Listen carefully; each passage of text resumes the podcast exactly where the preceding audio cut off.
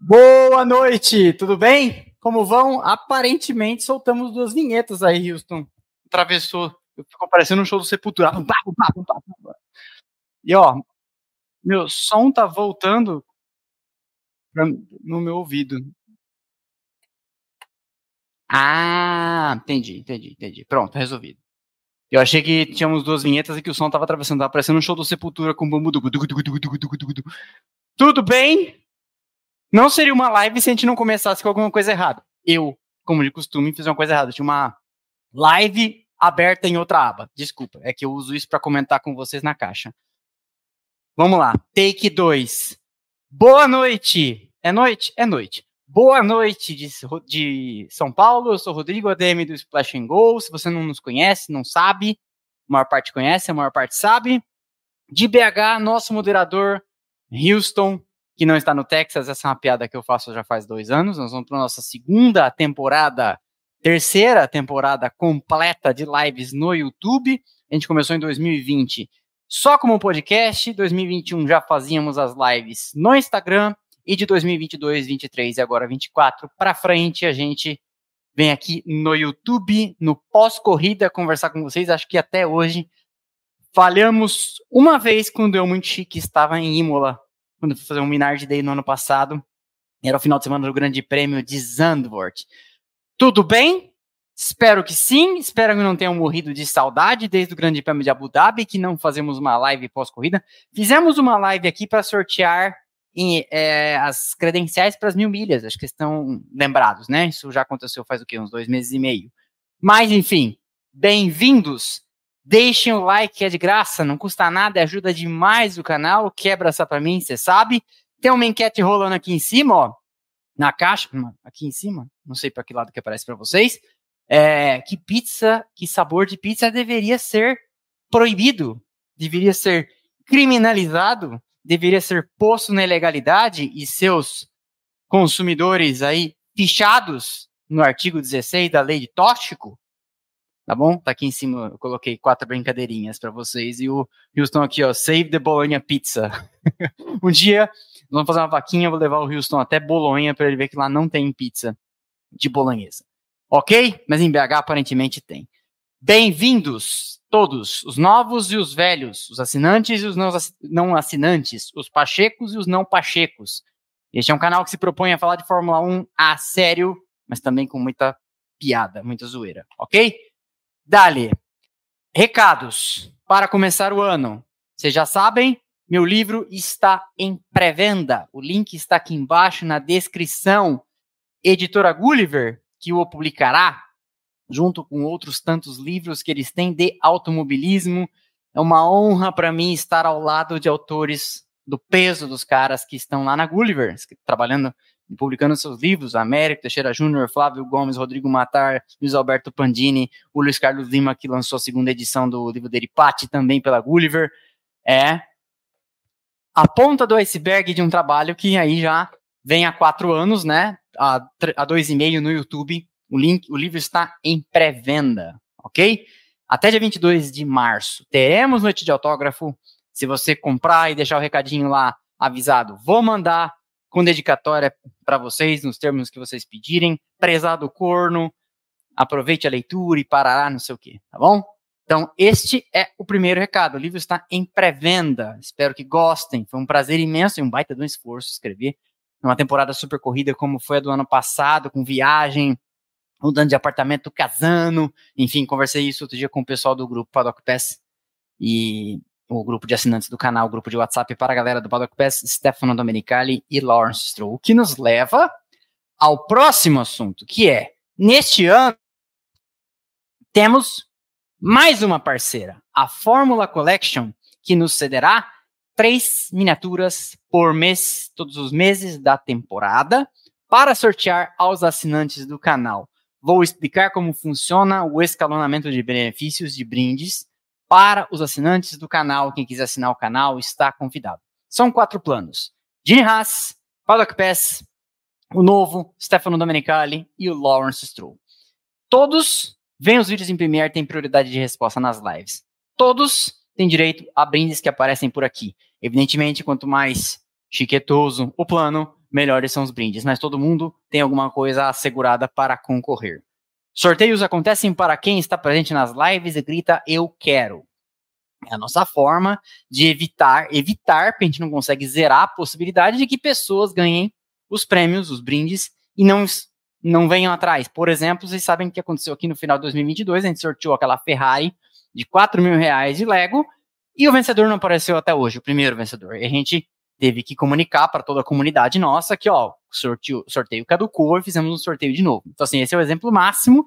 E outra, pega mal, às vezes, com o patrocinador, você tá aqui sorteando um negócio que a pessoa não vem reivindicar, né? Então, tem que gritar eu quero. E ainda né, dentro desse formato, a galera sabe que o nosso amigo Arai, em 2000 e agora em 2024, já na live do, uh, do sorteio do, das credenciais das mil milhas, a live durou 20 minutos, ele esteve aqui on, gritou eu quero, ganhou, e depois mandou mensagem, falou, pô, não vou, não quero mais, pode sortear para outra. Aí eu falei, pô, gente, é o cúmulo, né? Então, assim, o eu quero filtra, o eu quero diminui a chance, mas o eu quero não zera a chance de a gente sortear alguma coisa que a pessoa no fim não aparece para retirar, tá bom?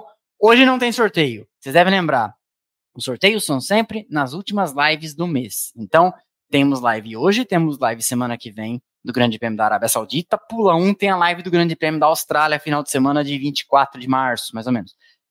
Esta será a live do primeiro sorteio. São três livros da Gulliver, preciso falar com a Gulliver amanhã para saber, inclusive, quais são os três livros que serão sorteados. E três miniaturas da Fórmula Collection. Plano de Nihas. Todo mês tem um livro, se aparecer mais brindes de outros parceiros, etc., também entra no, no bolo. Plano Stefano Domenicali, plano Lawrence Stroll, é, desculpa. Plano Stefano Domenicali, plano Lawrence Stroll e plano é, Paddock Pass dois livros do, é, e três miniaturas. Ok? Esse é o rolê. Então é isso. Assim nós criamos um, um, plano, um nível a mais e asseguramos, porque nem todo mês tinha carrinho para sortear para o pessoal do Paddock Pass, então a gente assegurou que tenha carrinho todos os meses no bolo, ok? Mais um recado. Respondam a enquete, deixem o like e vamos aos assuntos da semana. E não tem como não começar falando do Horner Gate, né? Semana teve esse assunto em evidência. É, eu já estou de saco cheio de falar disso, estou de saco cheio de explicar. Mas, por outro lado, tem sido assim uh, interessante quando a gente toma um caminho de análise criteriosa dos fatos, toma um caminho de análise cuidadosa da situação, vai falando as coisas, às vezes é até cobrado nas redes sociais e vai ficando cada vez mais claro que parece que ter cuidado em falar as coisas, mas falar as coisas de maneira, ó, isso aqui é uma matéria assinada, né, tarará, mostra-se recompensador do ponto de vista, tipo, tá vendo? Parece que a gente estava certo. Não quero dizer que eu tô certo de Horner é isso ou aquilo, Horner fez isso ou fez aquilo. Quando eu falei, jornal holandês fez uma matéria assinada, e quem faz uma matéria assinada coloca o seu difusor duplo na reta, isso tem um peso. E aí alguém vem falar, hum, ah lá, porque quando a Red Bull inocentou Horner, né? Hum, ah lá, matéria assinada. Querido, você tá falando com quem? Tá falando com o canal do outro lá? Pelo amor de Deus, né? Nós temos um compromisso com a seriedade aqui. Eu não sou jornalista, mas eu procuro, até para ser advogado, me calcar em fatos, dados, coisas importantes. Porque se o jornal tiver mentido, como eu falei várias vezes aqui nessa semana, vai tomar processo do Sr. Horner. Se não tomou processo do Sr. Horner, isso diz muita coisa sobre as informações que publicou, porque se não tomou processo, e o Horner está aí sob a holofote do mundo, pode ser que não tenha mentido, então, né? Enfim. Então, para você que não está sabendo, faz mais ou menos umas quatro semanas, estourou, na primeira semana de fevereiro, estourou, estourou a história e a Red Bull confirmou de pronto que havia uma investigação interna é, focada no seu CEO e team principal, Christian Horner, marido da Spice Girl, Jerry Halliwell. Ele é team principal da Red Bull Racing desde 2005, desde a primeira corrida. E a investigação envolveria comportamento inapropriado, foi o que disse genericamente. Lá na primeira vez eu já falei, ó, no jargão de compliance de auditoria, usa-se essa terminologia para falar de temas sexuais. Mas ninguém veio a público especificar o que era. Aí Passou o tempo, iniciou-se um processo lá que teria um consultor externo contratado do King's, é, é, King's Council, que é um, uma, sei lá o que, que, é, acho que é tipo um conselho jurista mais blá blá blá do Reino Unido, contratado, deve ter pagado uma fortuna por isso. A Red Bull conduziu lá o processo investigativo, quem conduziu o processo foi a Red Bull, dona da equipe, que é a Red Bull fabricante de bebidas. Tocou lá todo o processo, então, um grãozinho de poeira aqui. Tocou lá todo o processo e concluíram é, quinta-feira que ele era inocente. Só que uma semana antes disso, saiu, a confirma saiu uma notícia do jornal inglês, jornal holandês The Telegraph, do jornalista Eric Van Haren, que assina a reportagem, dizendo que o conteúdo era sexual, que eles tiveram acesso às mensagens trocadas entre Horner e uma suposta funcionária. Pois bem, publicamos tudo aqui, falamos tudo aqui, etc. Aí na quinta-feira vem essa história de que ele foi inocentado. Na sexta, carro na pista, treino livre rolando, acho que era o TL2. Alguém publica, manda um e-mail para 150 e tantas pessoas, entre todos os team principals, os principais executivos da FOM, que é a Fórmula One Management, e da FIA, os diretores da FIA, e os principais jornalistas do paddock da Fórmula 1, que são os jornalistas né, mais conhecidos que têm credencial para ir o ano inteiro. Todo mundo recebeu este link de Google Drive com os supostos é, diálogos. 79 arquivos de Google Drive. Pois bem, não demorou muito, você conhece a internet, a coisa se espalhou, e aí caiu até na minha caixa. Eu vim e vi e olhei todas as mensagens, é, até que era um superchat para não só comer uma pizza hoje, como também tomar uma taça de vinho para esquecer da foto do suposto mamilo do suposto Horner, né? É, acho importante.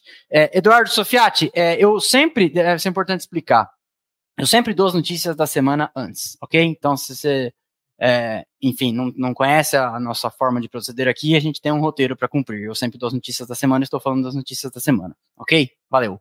É, o que acontece então? Vimos lá tudo, conversamos sobre tudo, fizemos vídeos, eles estão publicados e estão no ar.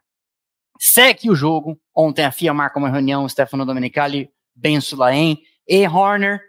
Hoje Horner aparece no paddock com sua esposa, Jerry Halliwell, Inclusive, até com uma foto que eu achei meio, tipo, ah, ó, tem uns fotógrafos ali, dá um beijo aqui, entendeu?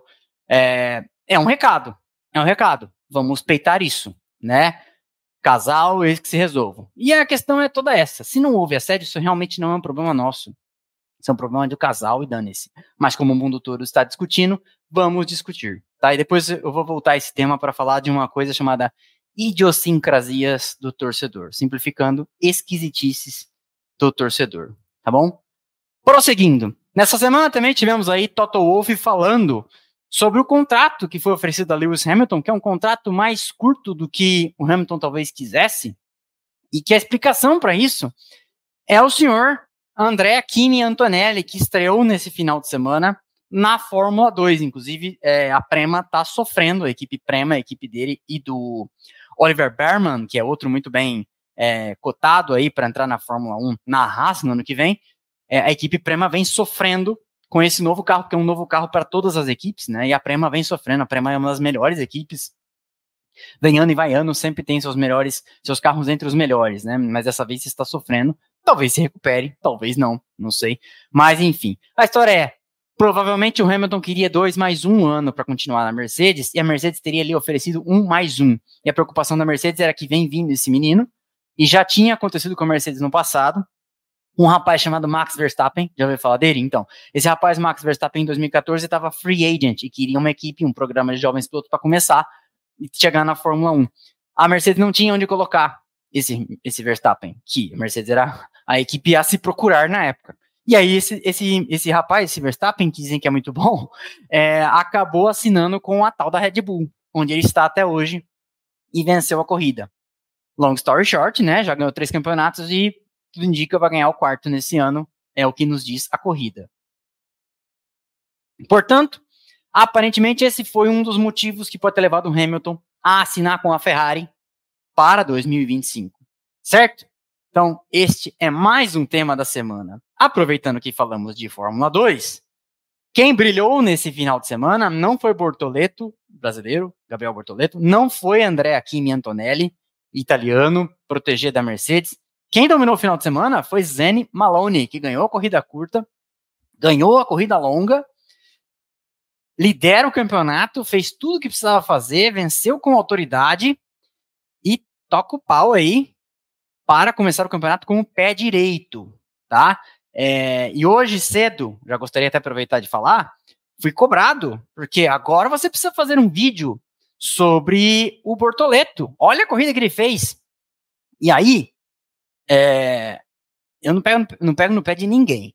Eu gosto, inclusive, do Bortoleto, já entrevistei ele aqui no canal. Numa outra vez ele me atendeu pessoalmente na Granja Viana.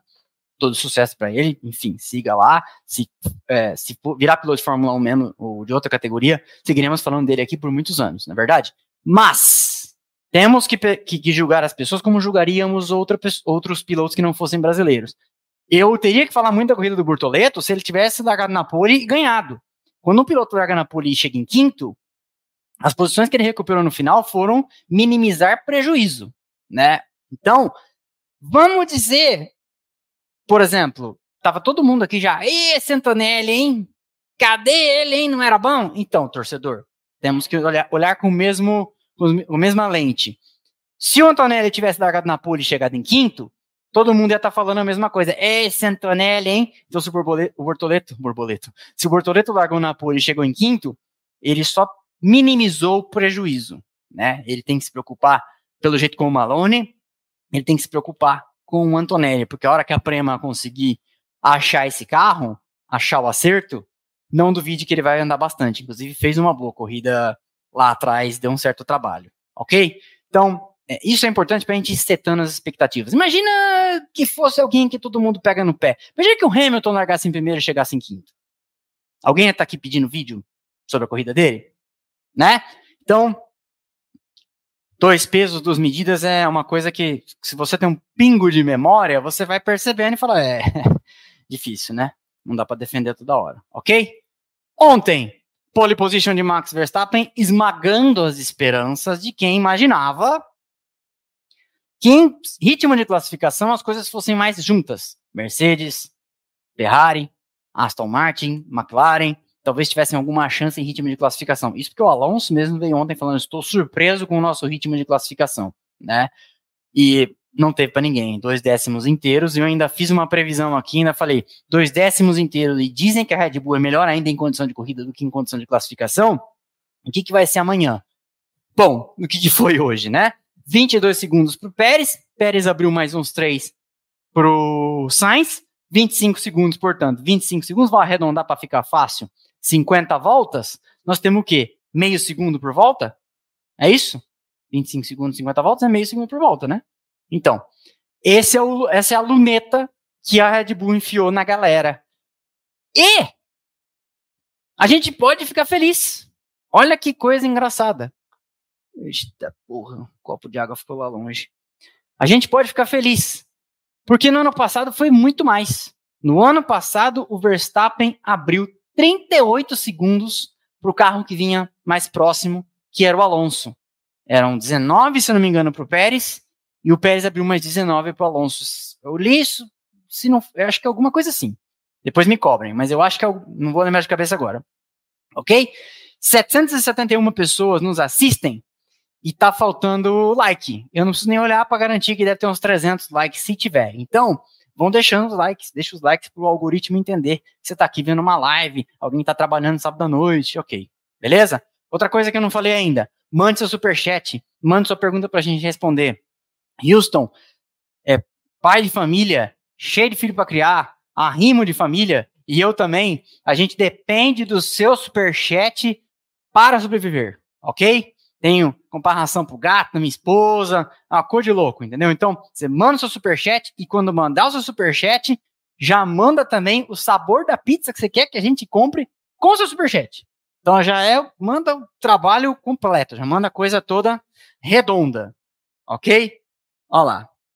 Já temos aqui, inclusive, um superchat capicioso do shake árabe da Aranco, achando que eu vou cair nessa, né, ô, ô Jalim? Ê, Jalim, hein?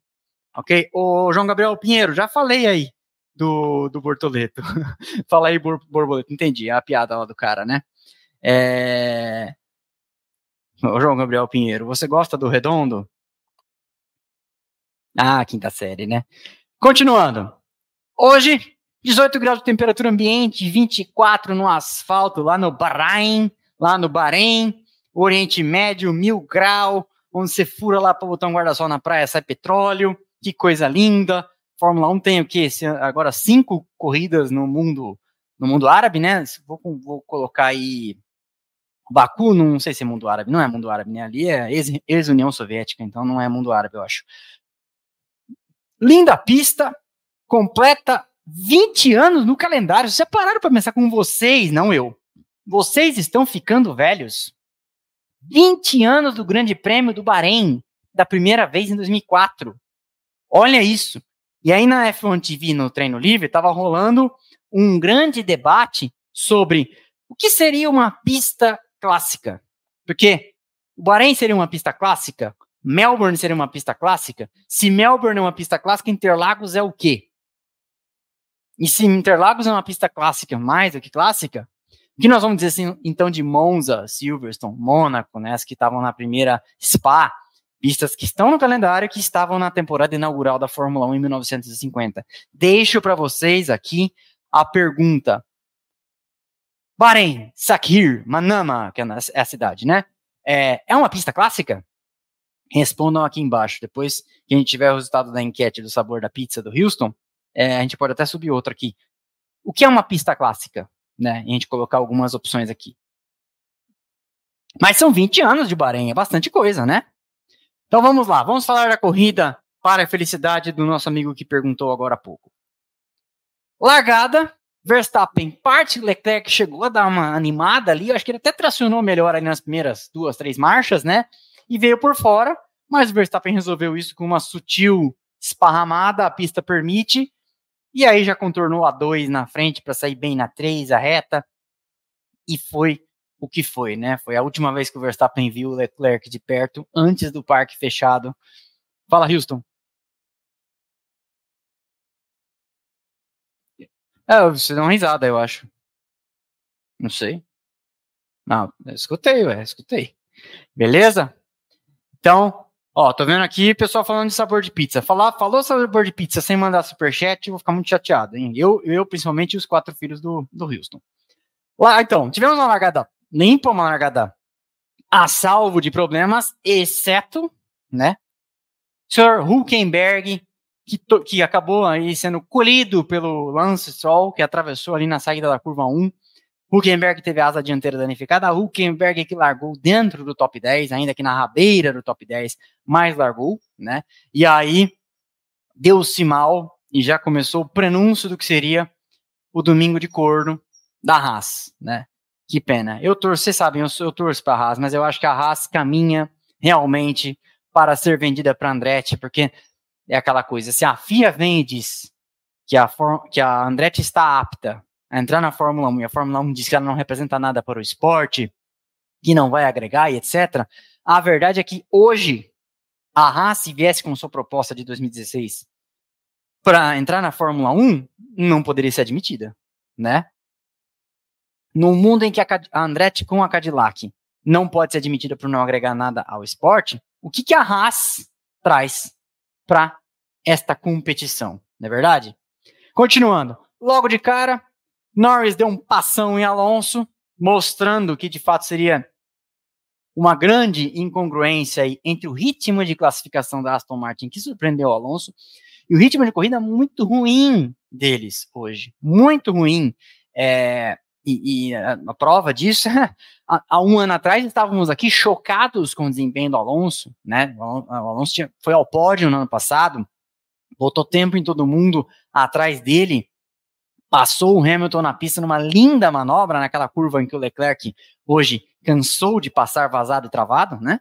E, enfim, é triste a situação presente da Aston Martin, mas eu ainda acho que nós vamos ver o quarteto McLaren, Mercedes, Ferrari e Aston Martin alternando aí, dependendo da pista, um pouco. Que é uma coisa que acontecia já no ano passado, porque é, cada carro se adapta mais a um circuito, diferente da Red Bull, né, que, que anda bem em todos. Não, nem começou, mas eu já apostaria nisso. Mas enfim, isso é o chamado, os ingleses falam de track sensitive, né? É uma coisa que é às vezes o carro cresce, não é porque o carro cresceu, às vezes o carro cresce, na verdade, naquela pista e depois vai mal. A prova disso é a, a Mercedes que andava bem em curvas de alta, né, como Barcelona, Austin, andou bem em Austin, né, apesar da desclassificação, chegou aqui em Interlagos e teve um dia, uma corrida semana seguinte, um final de semana de corno, né? Então, e, e, seguinte, acho que foi na verdade Cidade do México, mas enfim, vocês entenderam. Ok? Então o Norris passou o Alonso e aí o Alonso ficou ali, foi sendo ultrapassado. Na mesma volta, o Leclerc tomou por fora do Russell. No momento ficava claro que a Mercedes andava bem de macios. Mas aí, quando passou para os pneus duros, a Mercedes já não tinha mais o mesmo ritmo.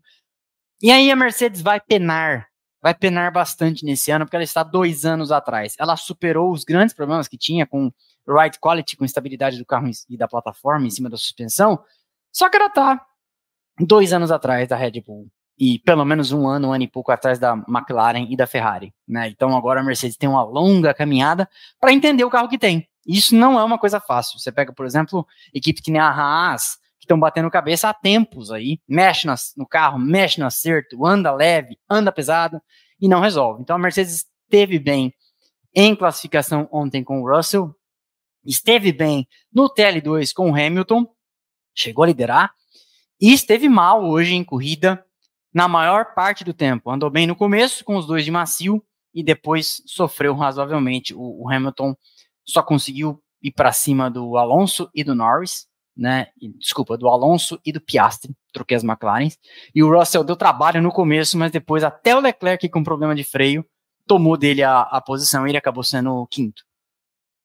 Mas enfim, esse era, esse era o cenário. E aqui uma, uma demonstração, né? O Leclerc fazendo meleca numa curva que ele travou três ou quatro vezes, e aí o Pérez botou de lado e passou, onde ele também seria ultrapassado pelo onde ele também seria ultrapassado pelo, mais tarde, pelo Sainz, né, ele também, teria um erro ali, e depois ele passaria o, o Russell, que também travaria isso já no, no trecho final da corrida. Estão lembrados? Prosseguindo.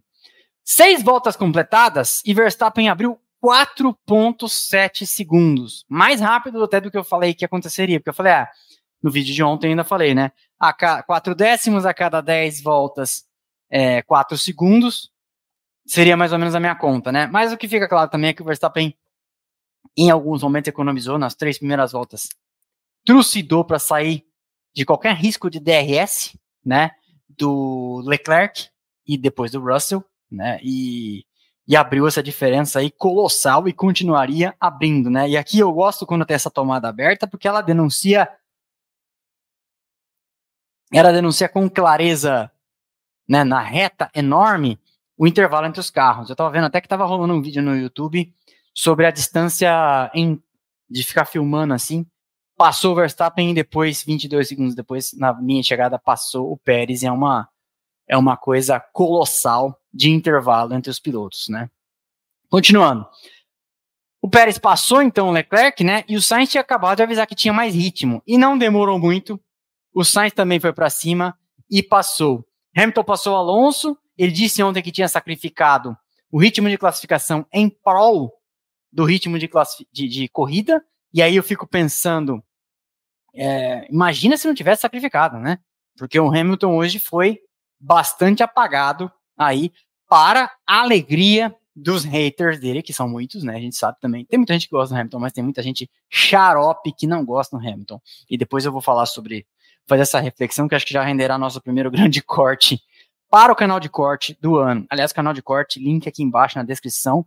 Se, se você chegou, pegou um pedaço da live, quer ver só os melhores momentos, eu sempre posto lá os melhores raciocínios, as melhores partes, ok?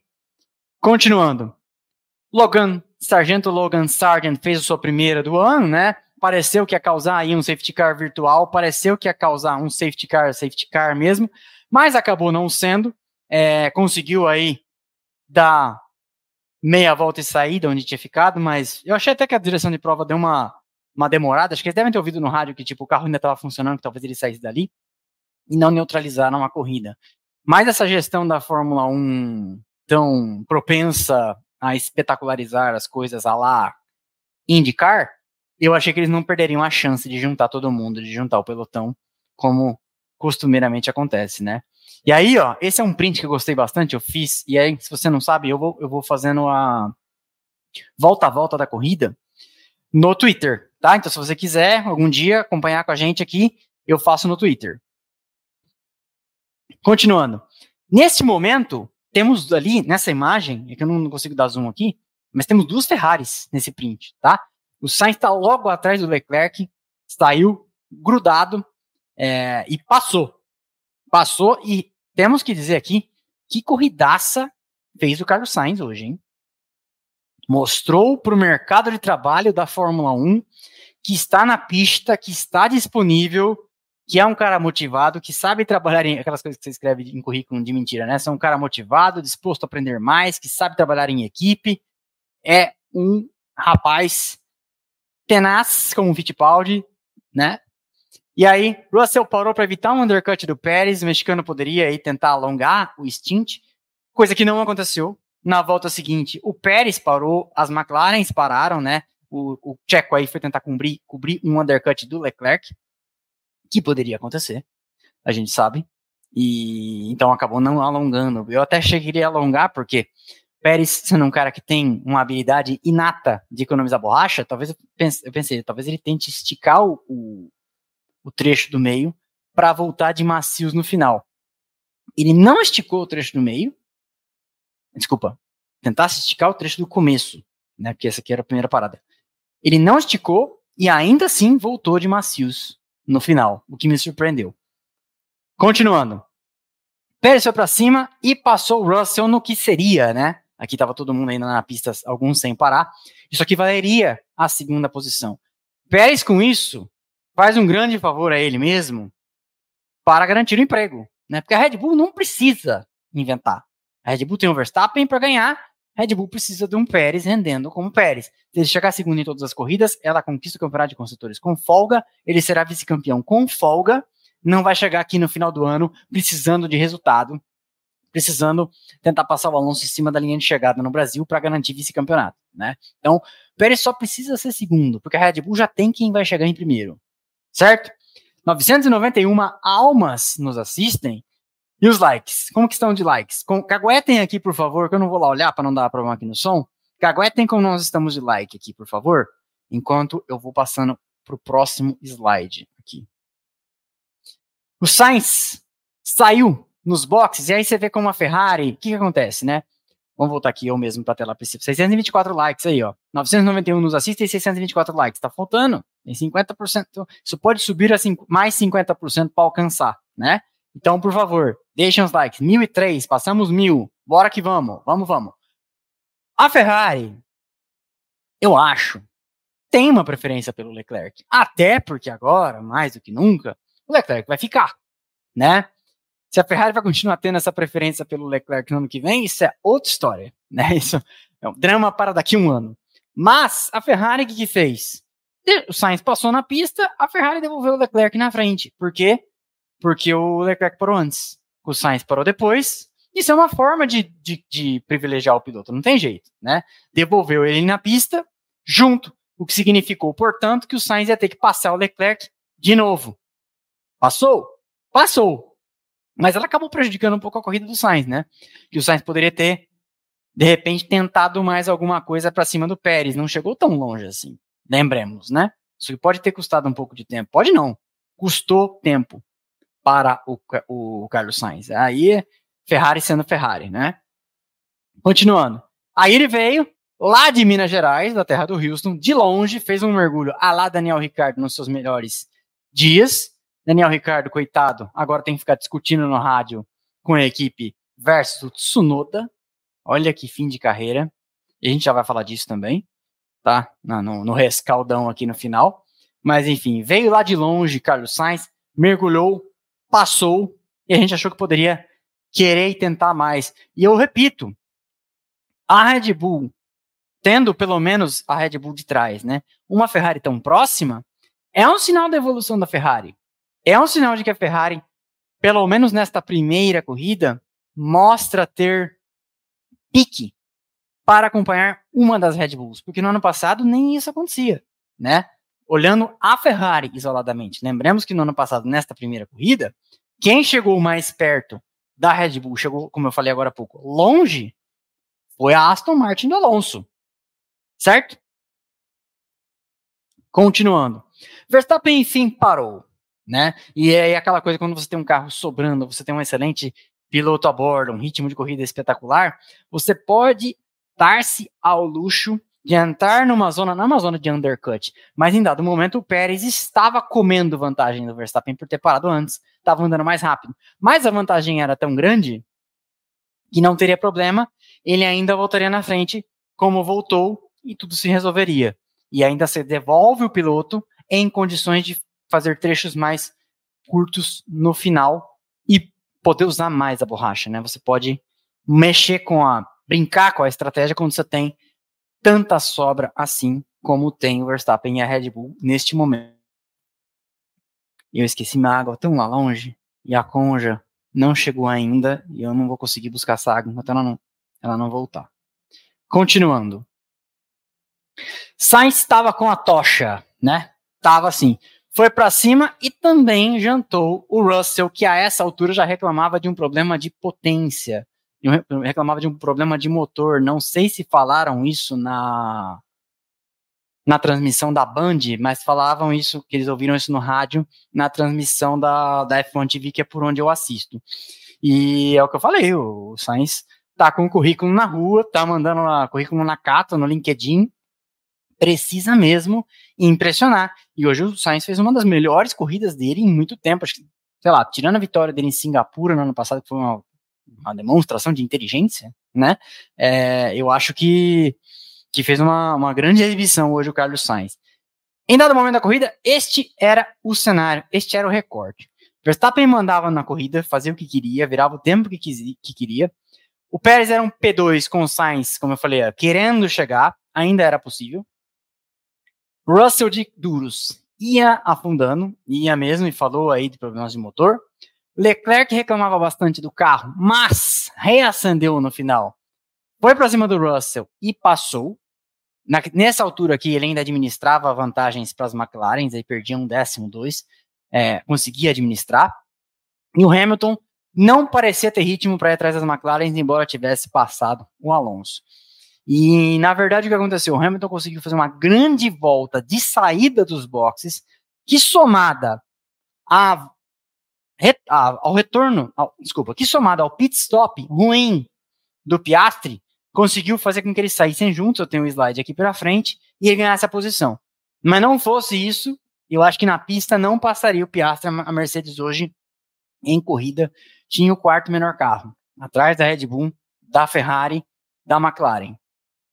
Eu acho que este, este era, esta era a fotografia do Grande Prêmio do Bahrein. E a Mercedes também pode ficar feliz. Olha que impressionante, né? Não muda quase nada, a Red Bull continua sobrando. Todo mundo chegou mais perto e essa tendência no longo prazo de um, de um regulamento, você ir alcançando. Porque quem está dominando, e é por isso que a, a Red Bull usou no carro desse ano, porque se ela não fizesse isso, acho que ela ia ser mais alcançada ainda, né? É, mas você vê, ela usou no carro desse ano para ter uma plataforma que lhe renda esse ano e o ano que vem com supremacia e podendo administrar, podendo pensar e podendo dosar um pouco dos recursos já para o carro de 26. É assim que uma equipe dominante pensa. E é assim que domínios se perpetuam. Se vai dar, se vai dar resultado ou não, não sabemos, né? Mas esta, esta é a forma com que as coisas, as coisas se dão. Enquanto isso lá, na Williams, lá atrás, o álbum que vocês tanto encheram o saco para Williams começar a usar um volante com display, reclamava que o volante não estava funcionando. Se tem alguém que é culpado, são vocês na internet. Coitado, o álbum sofreu aí com o volante dando problema. Williams, se você não sabe qual é essa piada internet, interna da internet, interna da internet é boa, né? Durante muitos anos, a Williams era a única das 10 equipes que não tinha display no volante. O display dela ficava no painel, atrás. E todo mundo ficava, nossa, mas por quê? Como se fizesse grande diferença. Mas enfim, aí passou a Williams para usar um volante inteiramente novo, já deu chabu hoje. Precisaram chamar o TI lá, Houston, para arrumar o volante do, do digníssimo Alexander Albon. Mais de mil nos assistem, o que é sempre ótimo. Deixem os likes. Vamos seguindo. Joe brigava pelo top 10 com o Tsunoda e vizinhos. Esse top 10 acabou ficando na mão do nosso amigo Stroll, de quem vamos falar daqui a pouco, também no nosso quadro Idiosincrasia do Torcedor, que eu quero falar um pouco dessas contradições das pessoas é, que acompanham Fórmula 1, mas que acompanham quase todos os esportes. E aí depois o Stroll passou o jogo, então, é, e é o que eu perguntei aqui, ó, ele não era terrível? O Stroll fez uma corrida decente hoje, o Stroll chegou junto do Alonso, tá ótimo, né? Pontuou, é igual o Pérez hoje. Chegou onde tinha que chegar, um na frente outro atrás. Fez um pontinho ali, um ponto para quem fez o dois com, com a estrela, que é o Alonso, tá excelente, tá de ótimo tamanho tá? Então, é, a galera, eu, eu, já sou famoso aqui por ser defensor do Stroll, Deus me livre defensor, defender o Stroll, mas a verdade é que, pô, fez o que tinha que fazer. E as pessoas não falam quando tem que falar porque não gostam, né? Gostam do cara por N razões. Continuando. Aqui é o que eu falei para vocês, o Piastri reagiu a um undercut, né? Porque o Hamilton parou uma volta antes, tentou se defender, mas de pneus frios ficou para trás. Né? Então a gente já falou disso.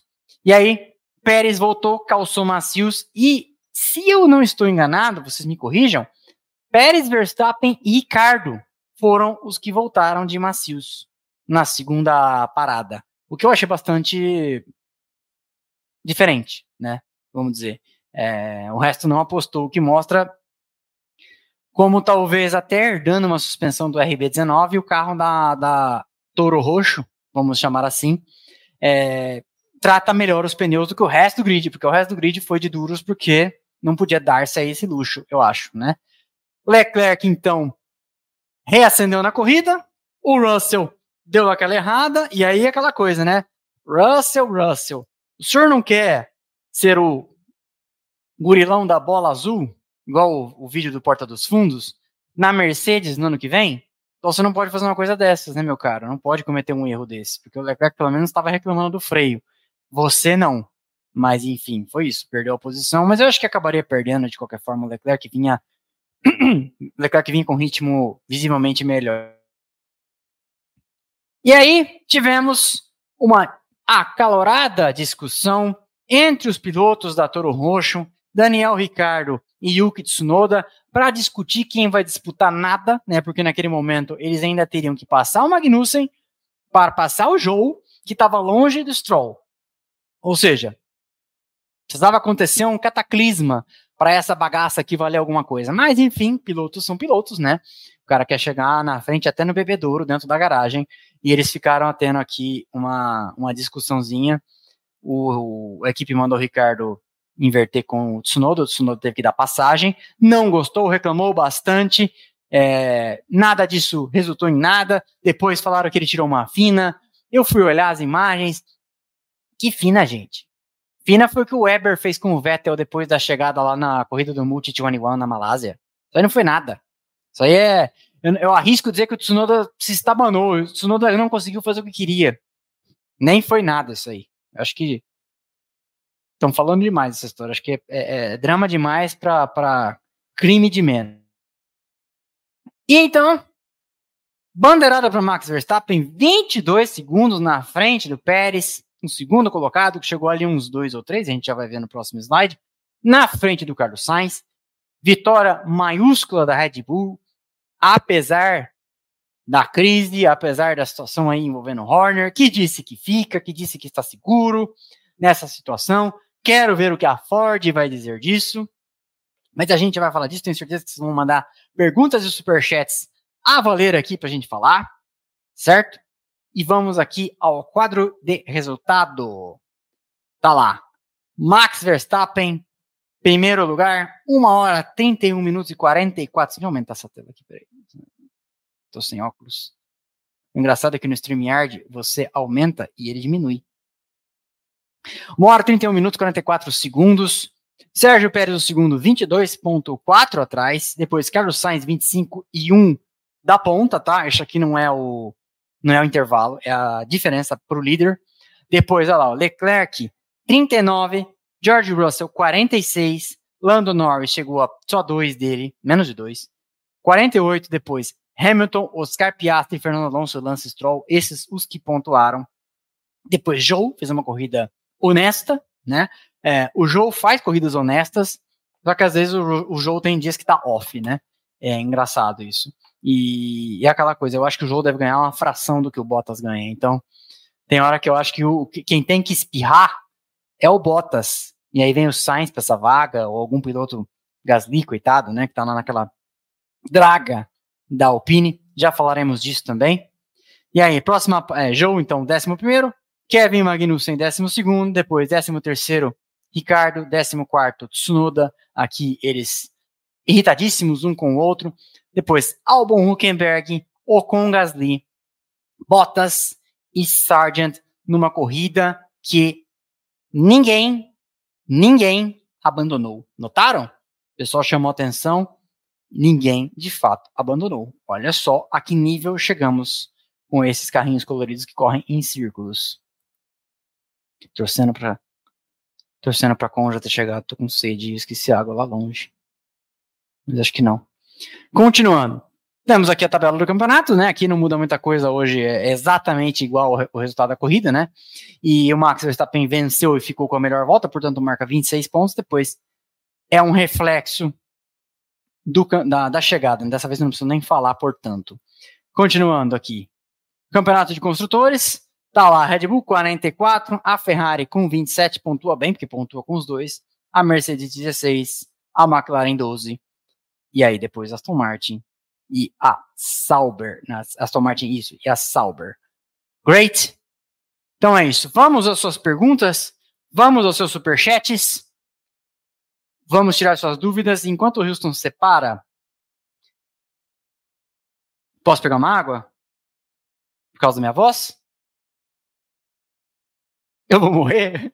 Ó, então, então, então tira da tela aqui enquanto eu vou lá. Bota um, espera aí.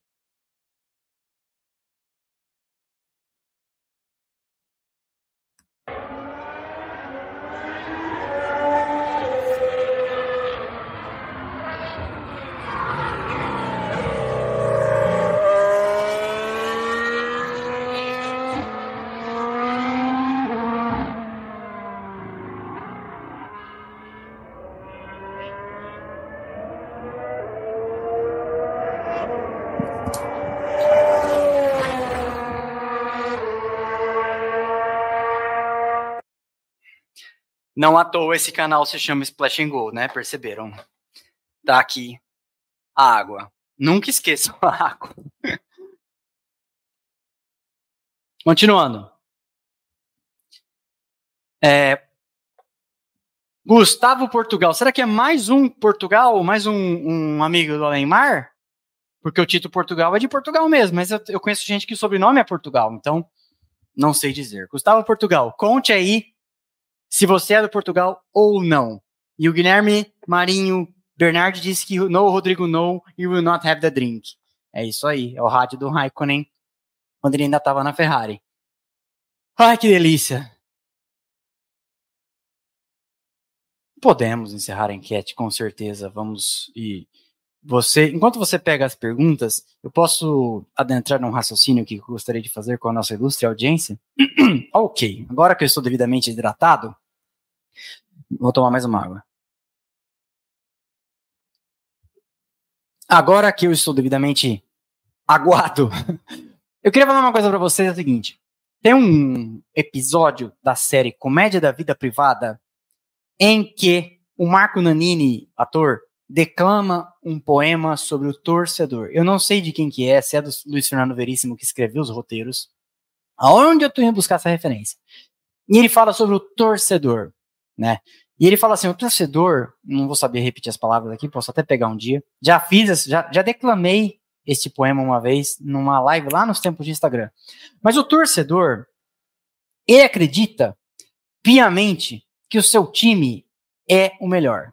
Não importa que time seja. Não importa se ele seja um torcedor da Haas, ou da Portuguesa, como o querido Flávio Gomes, ou do Manchester City. Não importa para quem ele torça. Ele acredita, por pior que seja o time, se ele estiver torcendo para na quarta divisão, que diante das condições certas, se ninguém roubar, se o bandeirinha não anular aquele gol escandalosamente impedido, etc., que um dia todo mundo constatará aquilo que ele sempre soube, que o seu time é o melhor. Por que eu quero dizer isso? Porque eu quero convidar vocês a uma reflexão que, como é a marca registrada desse canal, pode incomodar num primeiro momento, mas que ela é uma provocação para o raciocínio. Eu sempre falo para as pessoas aqui que eu gosto que elas pensem Fórmula 1, que elas reflitam Fórmula 1, que não precisa ficar repetindo uh, só o que eu falo, é, que construa seus, seus próprios entendimentos. Mas veja só, se o Felipe Drogovic hoje tivesse chegado em décimo com o Aston Martin, nós teríamos gente subindo na escadaria do Nosso Senhor do Bonfim, carregando uma cruz, pagando promessa, na beira da Dutra, indo até Aparecida. Ao passo que, como eu falei no começo, se o Kimi Antonelli tivesse largado na pole no Bahrein para chegar em quinto, estariam execrando-no. Mas, como o Gabriel Bortoleto, repito, contra quem não tem absolutamente nada, absolutamente nada, torço para que chegue na Fórmula 1, será ótimo conversar com você sobre um piloto brasileiro correndo lá e etc. Mas também, se não chegar, continuaremos falando aqui de Fórmula 1 sem piloto brasileiro, etc. Para torço para que sim, porque é legal. Mas enfim, se não tiver também, isso aí não depende da gente, não depende da internet, não depende de nada, depende dele, né? Dele, dos contatos em empresas e etc. que ele conseguir.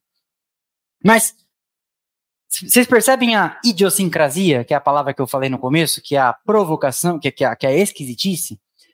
Porque são assim que as coisas, é assim que as coisas acontecem. Então, quando o domínio de um piloto começa a incomodar, ah, porque essa Fórmula 1, ah, porque essa supremacia, nós estamos indo para o terceiro ano seguido de domínio da domínio acachapante da Red Bull e o quarto possível campeonato seguido do Verstappen, né?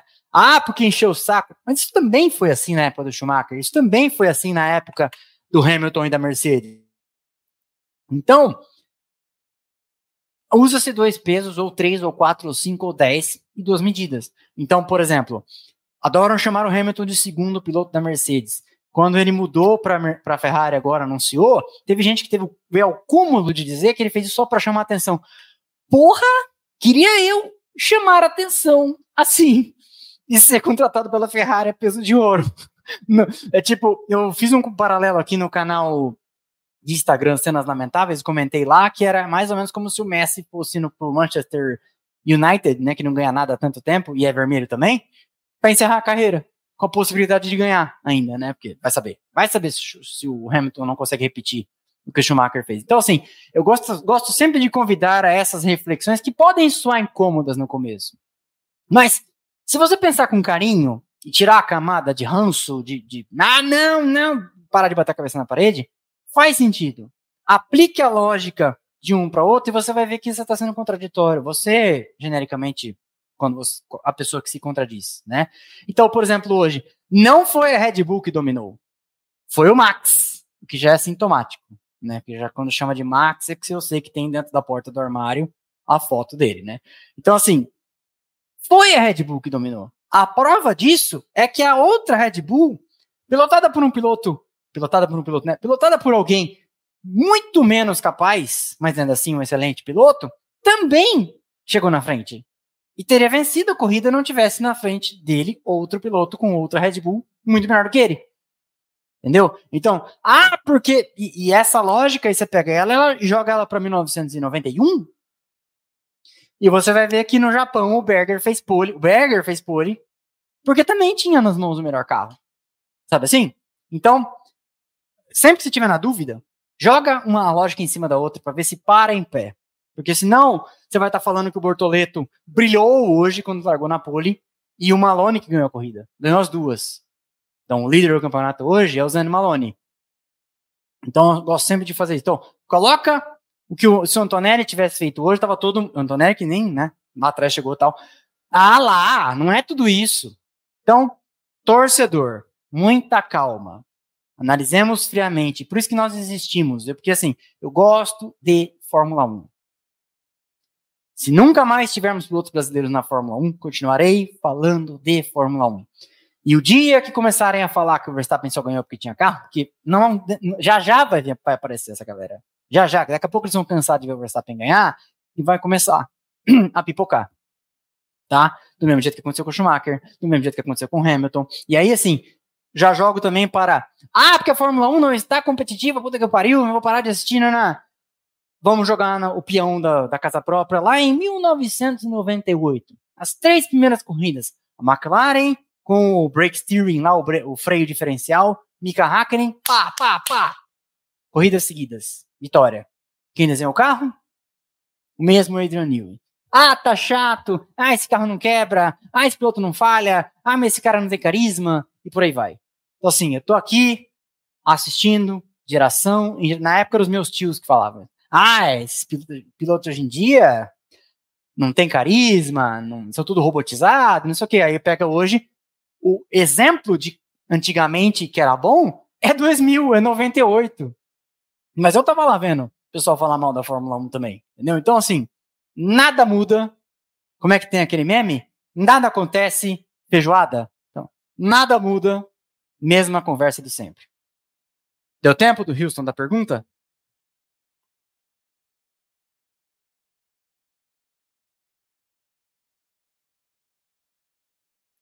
Olha o Kibe! Olha o Kibe! Ô, ô Sheik das Arábia, apenas é para avisar que estou na frente de todos no Fantasy. Sou o Max do Splash and Go.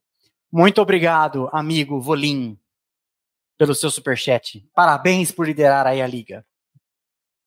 Tito Portugal, amigo do Além Mar. Ó, tem uma surpresa para você nas próximas semanas. Me aguarde. Uma surpresa boa. Perguntaram o quê? Primeiro grande prêmio, Verstappen dá 22 segundos na outra Red Bull. É tetra, é tetra. Boa pizza de abacaxi, abacaxi a vocês. Tem pizza de abacaxi aí, Tito? Na onde você mora? Conte pra gente. E boa temporada a todos nós. Abraço Portugal. Abraço, grande amigo do Arlen Mark, que pelo jeito gosta de Nirvana, né? Valeu, Tito. Qual o sabor de pizza que deve ser proibido? Um abacaxi. Estados Unidos tem muita pizza de abacaxi. Aqui no Brasil, felizmente, eu nunca vi. Ruffles, 29, já vi. Strogonoff, 21, já vi. Bolonhesa, nunca vi e não quero ver. O que, que é? Save da Bolonhesa. Vamos dar, fazer uma camiseta para você. Vou trocar, trocar a barrinha aqui por uma pizza, assim, um pedaço de pizza. Kleber Massoni, tá sempre por aqui, assinante, 10 reais, não mandou pergunta? Obrigado. Nelson Esquivel, 19 pounds. Porra! Obrigado, Nelson Esquivel. Parabéns pelo excelente trabalho. Vocês, você, que, vocês que escolhem o sabor da pizza. Mil desculpas pelo valor estranho. O aplicativo não me deixa colocar valor redondo. Nelson Esquivel, nenhuma crítica ao seu valor quebrado. Não tem problema nenhum. O valor quebrado vezes 6, eu fico sempre muito feliz. Muito obrigado. Rafael Rodrigues, Canadian Dollars. Boa tarde, boa noite. A pizza aqui não deve existir é de abacaxi. Abraço gelado. Aí, aí tem, no Canadá? Onde você mora? Ontário, Quebec, Vancouver. Tô falando todos os territórios que eu lembro do War. Vitor Lag, 59,90. Ó, o cara, meu, daqui a pouco a gente vai garantir a pizza. Pizza de mamilo pra de mim e pizza de margarita com bolonhesa e polpeta pro meu amigo Houston. Olha os caras, meu. Os caras desejam uma pizza de mamilo pra mim. É, porque é, eu faço dieta e emagreço. Kleber Massoni, contribuição pra pizza de parmegiana de. Nossa! Porra! Oh, não sei se meu irmão tá assistindo, de vez em quando ele tá. É, uma vez, tem um lugar na estrada, na, em direção de São Paulo para nossa cidade interior, tem uma, um parmegiana muito bom. E a gente parava lá às vezes. E o parmegiana é de carne, filé mignon e tal. Toda vez o corno queria. Não, mas se a gente pediu de frango? Não. Não. Você pode ficar lá no carro. Você fica lá no carro. Eu vou comer o parmegiana de carne, pelo amor de Deus. Tito Portugal, tem pizza de abacaxi com abacaxi, ananás, aqui sim. E sim, Nirvana sempre. Você sabe quando eu fui pro Grande Prêmio do Canadá em, em 2012, Montreal? é, eu tive dificuldade de descobrir o que, que era ananás, porque, enfim, né, lá eles falam francês, aí a, nem todo mundo fala inglês em Montreal, e aí a moça foi, não sabia explicar o que era pineapple e tal, tinha um sanduíche lá num, num fast food deles, e ela falou ananás e eu não sabia nada. Aí eu lembrei que tem um xarope pra tosse, que eu tomo, que eu, o princípio ativo tem ananás. Aí eu falei, abacaxi, pineapple. Aí ela, isso, pineapple. Oui, né? Ela falou, oui. Splash Gold também é cultura. Diogo Carvalho, 5 reais. Você viu que o álbum e o Sargent reclamaram bastante do novo volante? Teve uma hora que o álbum disse que não enxergava nada, não enxergava o que estava escrito no volante. Sim, falamos aqui a, agora há pouco. A internet encheu tanto o saco da Williams que o James Valls trouxe lá para sua wishlist trocar o volante. E aí na primeira corrida já deu chabu, né?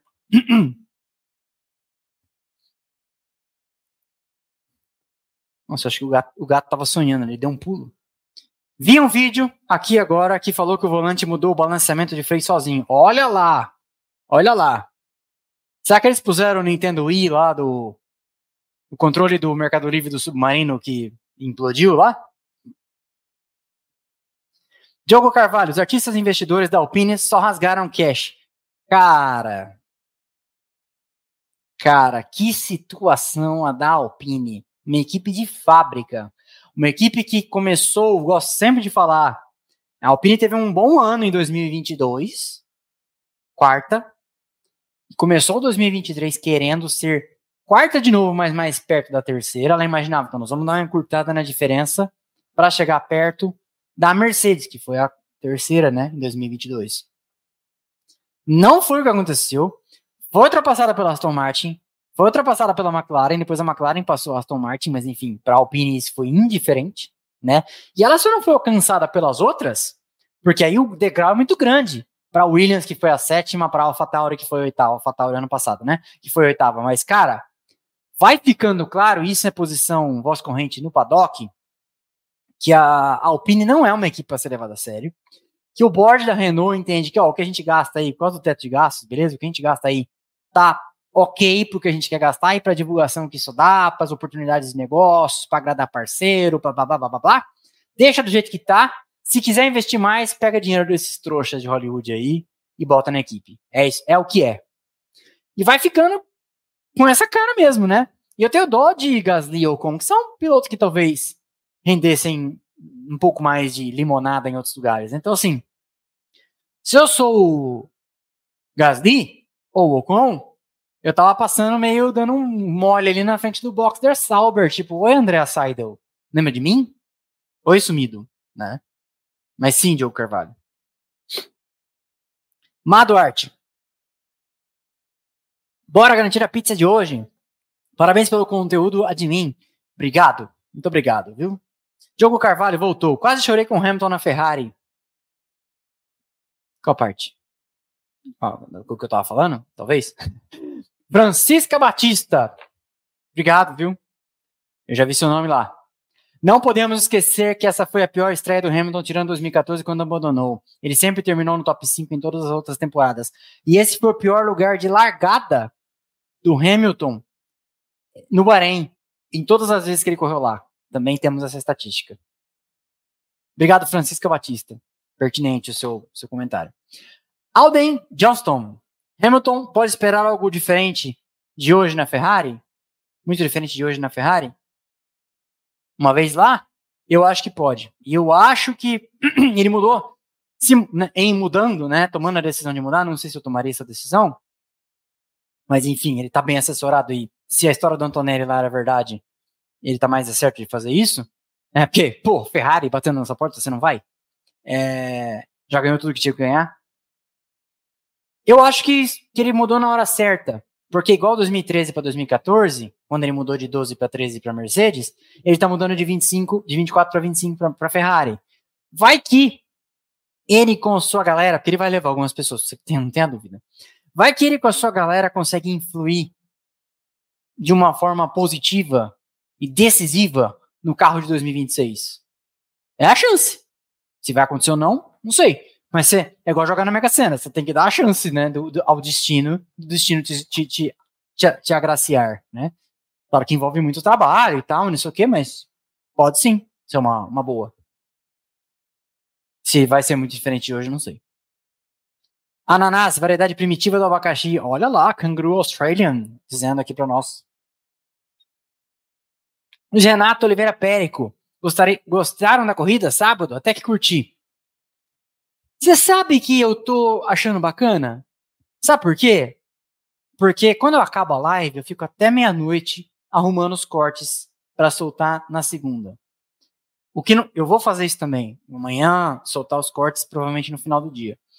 Mas amanhã eu tenho um pouquinho de tempo para descansar, né? É, vou sair para jantar hoje com a esposa e tal, não sei o quê, né? Então, é, eu gostei. Vai, vou, não vai ser assim nunca, vai voltar a ser domingo, enfim, foi por causa do Ramadã e blá blá, mas eu até gostei.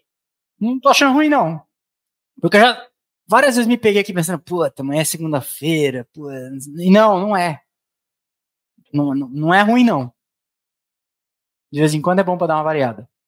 Alisson Lima, 10 reais. A DM Mercedes foi o terceiro carro mais rápido. No final, o Lewis tirou a diferença para quase um segundo do Norris.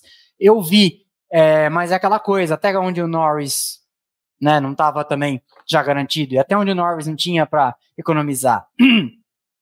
fosse o terceiro carro mais rápido, o Hamilton tinha passado. O Hamilton ficou a corrida inteira tentando alcançar o Norris. E tem um momento no rádio que apareceu, pelo menos na F1 TV, ele falou: esses caras são rápidos, hein? Ele tava tentando e não tava conseguindo, porque o Norris trocava a volta com ele. Tipo, ele fazia uma, um décimo mais rápido que o Norris. Tava, eu vejo uma das páginas que ficam abertas para mim, eu fico na cronometragem. E ele tocava uma volta, o Norris respondia. Tocava uma volta, o Norris respondia. Aí ele baixava dois décimos, o Norris baixava três. Ele baixava quatro, o Norris baixava cinco. Trocando décimo. Que é o que é uma coisa que o Ayrton Senna falava e o Prost falava, muita gente fala. Você tá silenciosamente mandando sinais pro cara. Né? Aí você vai lá e baixa o tempo de novo, ele vai lá e faz a melhor volta da corrida. Não que vai ser a, no final a melhor volta, mas a melhor volta daquele momento, né? Que é uma coisa tipo assim, não tem que não tem. Eu tenho mais para tirar. Né? Então, assim, fosse de fato o terceiro mais carro, o carro mais rápido tinha passado o Norris. Então eu insisto que a Mercedes foi, no, no geral da corrida, o quarto. Tá?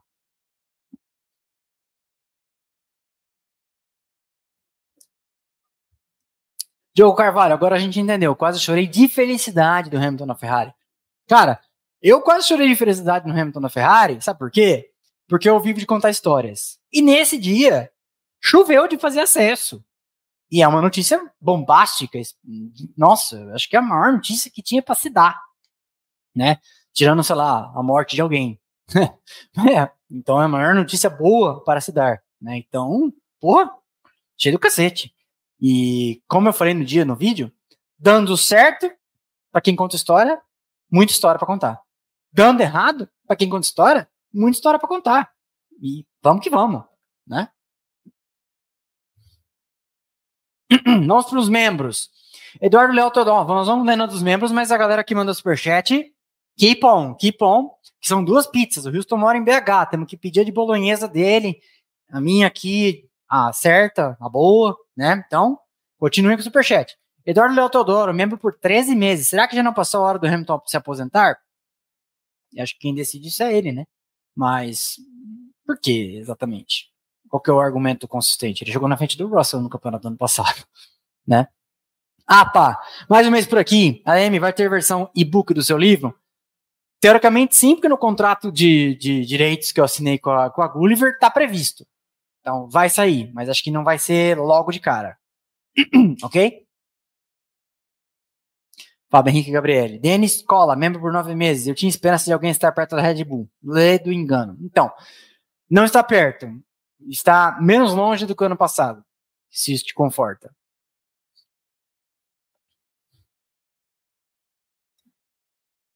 Júlio Mauro, podemos dizer que esse vi, podemos dizer que esse campeonato é para saber quem será vice? Ficaria muito feliz se o Sainz levasse. Cara, o Sainz é um piloto que é, a gente vai aprendendo a gostar dele, né? Porque eu vou te dizer, pro ferrarista que gosta daquela pilotagem a la taco, andando de lado, etc. O Leclerc é o que a Ferrari quer, né? É, inclusive, assistiram o filme Ferrari? Mandem aqui. Bom, se vocês quiserem, no final a gente fala, eu falo o que eu achei do filme Ferrari, que eu já vi. Tá bom? É, mas o Sainz, ele é muito inteligente. E, e, ele é pouca coisa menos veloz que o Leclerc. E ele parece ser mais inteligente que o Leclerc. O Leclerc eu acho que pilota mais com o coração, sabe aquela coisa assim? Mais visceral. O Leclerc, e, o Sainz acho que é mais cerebral. Não sei. Eu acho que. Por isso que eu acho que juntando os dois não dá o Hamilton, entendeu? Então a Ferrari fez a coisa certa, tendo um Hamilton à disposição no mercado, tendo um Hamilton na praça, tem que contratá-lo mesmo. Mas quem contratar o Sainz vai levar um excelente piloto. E um cara jovem que já tem experiência, né? Une as duas coisas. Um cara veloz, jovem, mas que apesar de jovem, já tem experiência. Diferente de, sei lá, um Piastri, que ainda não tem experiência. Não pode jogar um projeto de equipe nas costas do Piastri de uma vez, né? Então tem uma, uma faixa de pilotos aí. É, Norris, Sainz, agora o Russell, talvez. Né? Se, se o Russell sobreviver o ano que vem carregando a Mercedes nas costas no desenvolvimento, etc. Porque uma coisa está na sombra do Hamilton, outra coisa, né? O cara referência, o cara experiente e tal. Se o Russell sobreviver se ele também entra nessa, nessa galeria de jovens experientes que conseguem valer muito para uma equipe que quer, por exemplo, uma, uma Audi, né? Enfim. ok? Anderson Jeromel. Oi? Falou?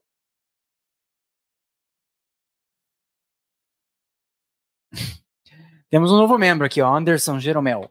Tá bom? Bem-vindo, Anderson, novo membro.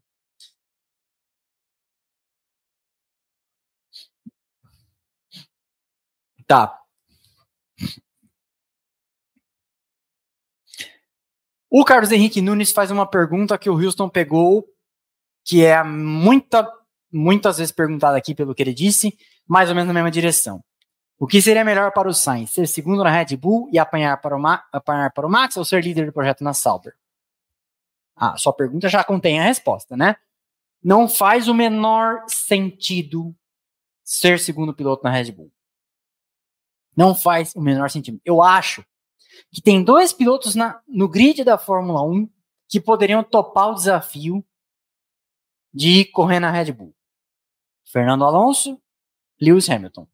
Não vai acontecer. Nenhum dos dois. Por quê? Porque a Red Bull não vai contratar. Né? O Hamilton joga para Ferrari, não faz sentido a Red Bull arrumar para a cabeça e trazer a âncora de karma, que é o Alonso, para dentro da sua equipe. Para que que você vai fazer isso? No dia da apresentação do carro, ele já vai ter brigado com alguém, né? Então não faz sentido. De resto, todo mundo que for tá indo sepultar a carreira. Então, sepultada por sepultada a carreira, se o Pérez fizer o dele, fica lá. Não faz sentido para o Gasly. Oh, poeira. Não faz sentido para o Gasly. Não faz sentido para o pro Sainz. Não faz sentido para o Tsunoda. Bom, se bem que o Tsunoda, talvez, né? Não faz sentido para o Ricardo. Mas, na, na verdade, acho que faz sentido para o Ricardo. Sabe por quê? O Ricardo é outro que está numa situação lastimável na Fórmula 1. E eu cantei essa bola aqui no ano passado. Que ele tinha que pensar muito bem como que ia ser a volta dele. Porque ele voltou numa condição em que ele não está dando um pau glorioso no Tsunoda. Ele teve um grande momento no ano passado, foi o Grande Prêmio do México. Lembra? Que ele andou mais que o Pérez, foi quarto, se não me engano, na corrida. De resto, ele é um rascunho do piloto que ele já foi. Se ganha, ganhou do Tsunoda, tipo, grande coisa. Se perde, porra, você perdeu o Tsunoda. Né? Então, Talvez para o Ricardo faça sentido. E talvez para a Red Bull faça sentido também trazer o Ricardo. Porque a hora que ela se encher do Pérez, ela traz o Ricardo em condição de. É, então, quando você saiu daqui, o, o Verstappen já estava andando mais que você, agora ele é quatro vezes. Vai ser, né? Quatro vezes campeão. Fica aí na sua, não cause problemas, você vai ganhar uma corrida ou outra aí quando der. Tipo, o Pérez ganhou duas ano passado. Então, é, respondendo sua pergunta, que é a pergunta de muitos, o Sainz tem que ir hoje, na minha opinião, ou para a Aston Martin ou para a futura Audi. E tem é, músculo, e talvez para a Mercedes, né? Se a Mercedes o quiser. Mas quem for para a Mercedes vai sabendo que a Mercedes tem o Kimi Antonelli. Por isso que eu acho que essa história do Kimi Antonelli vai se prolongar um pouco no tempo. Porque a Mercedes, todo mundo quer ver o que vai acontecer. Ele já desfez boa, né? Ele já não se fez um favor. Se ele tivesse apavorado, se ele fosse, se ele tivesse tido os resultados hoje do final de semana do Malone, já tava todo mundo, ah lá, pô, esse moleque realmente já não foi. né? Então vamos ver, não tô dizendo, não tô cobrando nada, isso é assim mesmo, é começo da adaptação. Piloto bom se adapta depressa. Mas é isso, acho que o Sainz é Aston Martin, mesmo que seja para ser do lado do Alonso, ou Audi, ok? Lucas Anata, DM, minha esposa tifose tá pé da vida com a Red Bull. Será que esse ano o Max faz 100%? Eu acho muito difícil fazer 100%, tá? Eu acho muito difícil fazer 100% porque carros de corrida quebram, corridas têm safety car, às vezes não é o seu carro de corrida que quebra, mas é o carro de corrida dos outros que quebra e causa disruptura, né, desrompimento da, da ordem da corrida, e aí alguém ganha. Tem Singapura lá, aconteceu com o Sainz e blá blá, então, sabe? É muita corrida, né? Se em, 2000, se em 88, 16, 15 de 16 foi muito, a McLaren foi difícil a McLaren conseguir 100% não conseguiu. O ano passado, 21 de 22 também não conseguiu. Esse ano tem mais duas. É 24. Eu acho muito difícil. Mas se acontecer, tem gente que vai achar o fim do mundo e a gente aqui que gosta do esporte só pode aplaudir. Porque é um grande piloto, vai ser fatal, não é ainda, mas vai ser fatalmente um dos cinco maiores da história. Não descarto que seja um dos três maiores da história em algum momento, entendeu? É isso.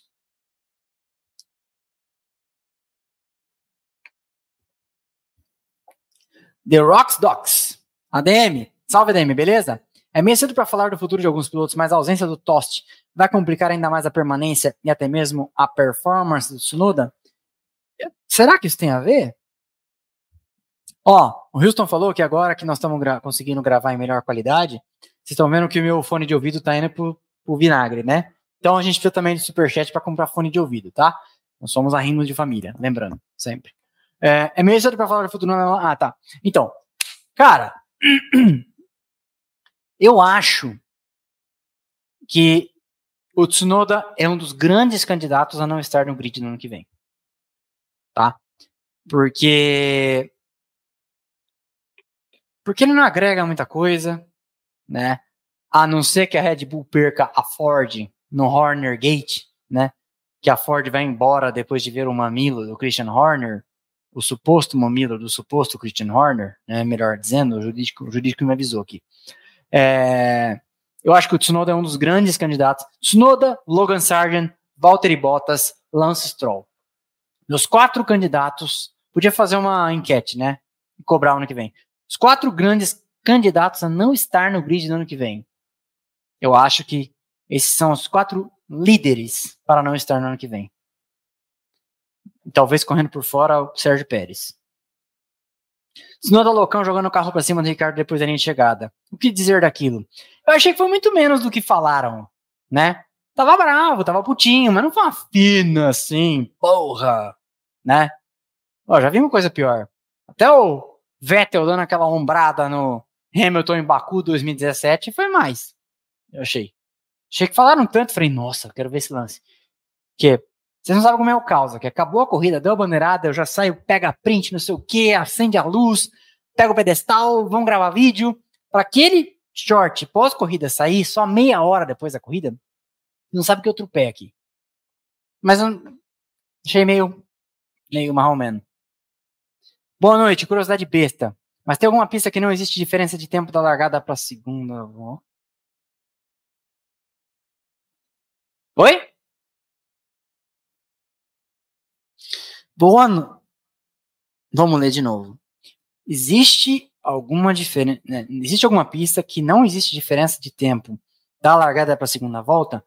Senhor Vitor Hugo da Cruz, o senhor diz que o tempo de volta da segunda volta não seja diferente do tempo de volta da volta da largada? Impossível. Como disse o Houston aqui no meu ouvido, é... o pessoal sai parado na largada. E na volta seguinte ele já passa a 300 por hora na linha de chegada. Então, não tem como. Tá? Se esta foi a sua pergunta.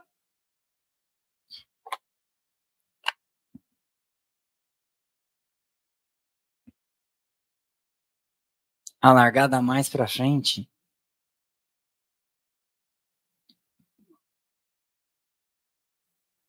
É, a, a linha de chegada para fins de cronometragem é em outro lugar. É isso que ele quer saber? Ah, eu não tenho essa informação. Eu, eu, eu não sei. Eu não sei. Eu, eu, não, eu acho, eu arriscaria dizer que em todos os lugares o lugar é, é, é diferente. Tá? Mas é isso. A gente não sabe todas. A questão a responder pelo DM não é sobre o teto do Max, mas o porquê a saldo insuficiente pediu para o Tsunoda deixar Ricardo passar. E se foi um, se foi um recado da Bomb do japonês no australiano. Cara, a cartão da Playland lá, a equipe, olha, eu não vi menor sentido. Só serviu para irritar. Só serviu para avisar o Tsunoda sim, o Ricardo nosso piloto preferido. E aí ele tá lá há tanto tempo, ele ficou puto, né? Até porque eu venho dizendo aqui, depois da saída do Gasly, o Tsunoda deu uma subida de produção. Ele fez um ano decente o ano passado para os padrões do Tsunoda, né? Então, é isso, né? Então, mas, mas foi um foi completamente desnecessário, porque como eu falei, nenhuma das duas é, Toro Roxo conseguiu passar o Magnussen. Passando o Magnussen, tinha que passar o Joe. Passando o Joe, tinha que chegar no Stroll. E os intervalos. Vamos voltar. Não eram tão pequenos assim. Ó. Tira um pouco do, da tela, por favor, a pergunta. slide aqui. Quer ver, ó? Ah, não dá pra ver. Não dá pra ver. Mas, porque estava uma, uma volta atrás. Não precisa tirar. É. Mas eu lembro mais ou menos de cabeça. Quer ver? Eu vou abrir o app da cronometragem aqui, porque agora eu tô curioso. Mas, ó, de cara eu te digo que era assim. Eles não conseguiam passar o Magnussen. Ainda do momento o Magnussen começou a chegar no jogo. Ficou ali, acho que até no DRS do jogo. Mas, do jogo pro Stroll ainda tinha mais um tempinho. Então, assim, quer ver? Viu o replay. Vamos lá na última volta. Mas na linha de chegada, não era. Não era assim, tipo, inverte que ele vai fazer ponto. E aí aquela coisa. É, 13 terceiro, 14 décimo quarto, décimo terceiro, para fins de desempate é a mesma coisa. Né? Para de chorar. Então, vamos lá. Ó. Volta 57. Ó, na linha de chegada. Vou pausar aqui. O Ricardo, aqui, ó. O Stroll, que é o último ponto, né? 10 segundos do, do ó, 10 segundos do Stroll passou o Joe, um segundo do Joe passou o Magnussen, aí o Magnussen não foi ultrapassado pelo Ricardo nem pelo Tsunoda. Então assim, você tava a 12 segundos e duas ultrapassagens de carros mais rápidos dos pontos. Puta saco. E ficou claro que o Tsunoda tem razão, ele não tá mais rápido. Ele passou e não tá indo. Aí ainda do momento o Magnussen começa a abrir. Então, devolve, manda devolver a posição, então. Porque tinha, a Mercedes fazia isso, várias equipes fazem, ó, nós vamos inverter, ele vai tentar passar. Se ele não conseguir na última volta, ele te devolve. É justo, não é? Eu achei completamente desnecessário. Tem que dar, eu tenho que dar razão pro Tsunoda nessa história. F. Lightning. Com uma foto do Fidel Castro de sunglasses. A única coisa que eu tô empolgado para essa temporada é para Interlagos, porque eu vou estar no setor G vendo ao vivo, porque de resto vai ser 2023 parte 2. É, acontece. Mas ainda assim, eu sempre falo aqui e sempre falei, ainda existe no mundo um evento de 20 carros maravilhosos correndo que não faz o menor sentido. Você parou para pensar? Não faz o menor sentido. O automobilismo não faz o menor sentido e a gente ama. Então ainda alguém ainda ganha muito dinheiro com isso para que a gente possa assistir, né? E eu e o Houston possamos comer nossas pizzas. Perfeito? É, mas você tem razão, F Lightning, tá? Lightning era um lindo avião da RAF, Royal Air Force. Rafael Natal Lima de Menezes. AMD é o, o software, o processador ou é ADM? Qual a sua impressão das pinturas depois de ver a corrida? Achei um pouco escuras, monótonas, difícil de diferenciar. É a, a fibra de carbono, né? Menos pintura, o carro fica mais leve, fica mais leve, anda mais. Você vê como o carro da Alpine anda bem, né? Sem pintura. Uma carroça. Imagina se tivesse com a pintura. Book Tiger. Book Tiger. Book Tiger. ADM, você acha que falta ousadia nas estratégias? Só uns usam pneus duros e nada mais. O Sainz, mesmo se tivesse posto macios, talvez brigasse com o Pérez. Cara, eu, eu dificilmente critico estratégia, porque os caras estão lá na sexta, duas sessões no sábado, fazendo simulação de, de classificação de long run, leve, pesado, não sei o quê, fazendo projeção não só dos tempos deles, como dos tempos dos demais, usando software de inteligência artificial para isso, não, para saber qual vai ser a curva de desempenho do pneu. Então, às vezes, é o que tinha para ser mesmo. É, enfim, eu dificilmente falo essas coisas porque quem sou eu, né? Apesar de ser estratégia da Ferrari, quem sou eu para falar que tinha coisa melhor para fazer? Vitor Leonardo, é, assinante também. Digamos que supostamente, digamos que supostamente que, digamos que supostamente que, tá, a Lassa na próxima primeira volta, os concorrentes decidiram um de cada vez ao balroar o Max. Eu sei que não vai acontecer. A Fórmula 1 puniria essa atitude? Ah, puniria. A não ser que ficasse comprovado que houve uma reunião, né, na calada da noite, os outros 19. Olha as coisas que os caras me fazem responder. né? Mas a gente responde. A puniria na medida que ela conseguisse provar que houve dolo. 20 segundos, stop and go, bandeira preta, sei lá puniria. O código desportivo da FIA tá, lá, tá aí para isso, né? puniria, claro. Última pergunta. Olavo Ito. O Olavo Ito é o Houston do Flávio Gomes. Ele é o moderador das lives dele. Eu já comi uma pizza bolonhesa em Lillehammer, Noruega. Mas você é muito chique, hein? Você foi lá na Olimpíada de Inverno de 94? Teve uma Olimpíada de Inverno de 94 lá, não teve? É verdade. Você comeu mesmo uma pizza de pizza de bolonhesa na Noruega? Deve ter pago caro, porque é um país caríssimo, né? Obrigado, Olavo Ito, pelo seu, pela sua mensagem. Acabou o superchat, Houston? Acabamos os assuntos. Pessoal, deixa o like de graça. Amanhã essa live sai nos formatos de corte. Ela sai também nos formatos de podcast, para quem prefere nos ouvir aí a caminho do trabalho. Terça-feira tem episódio.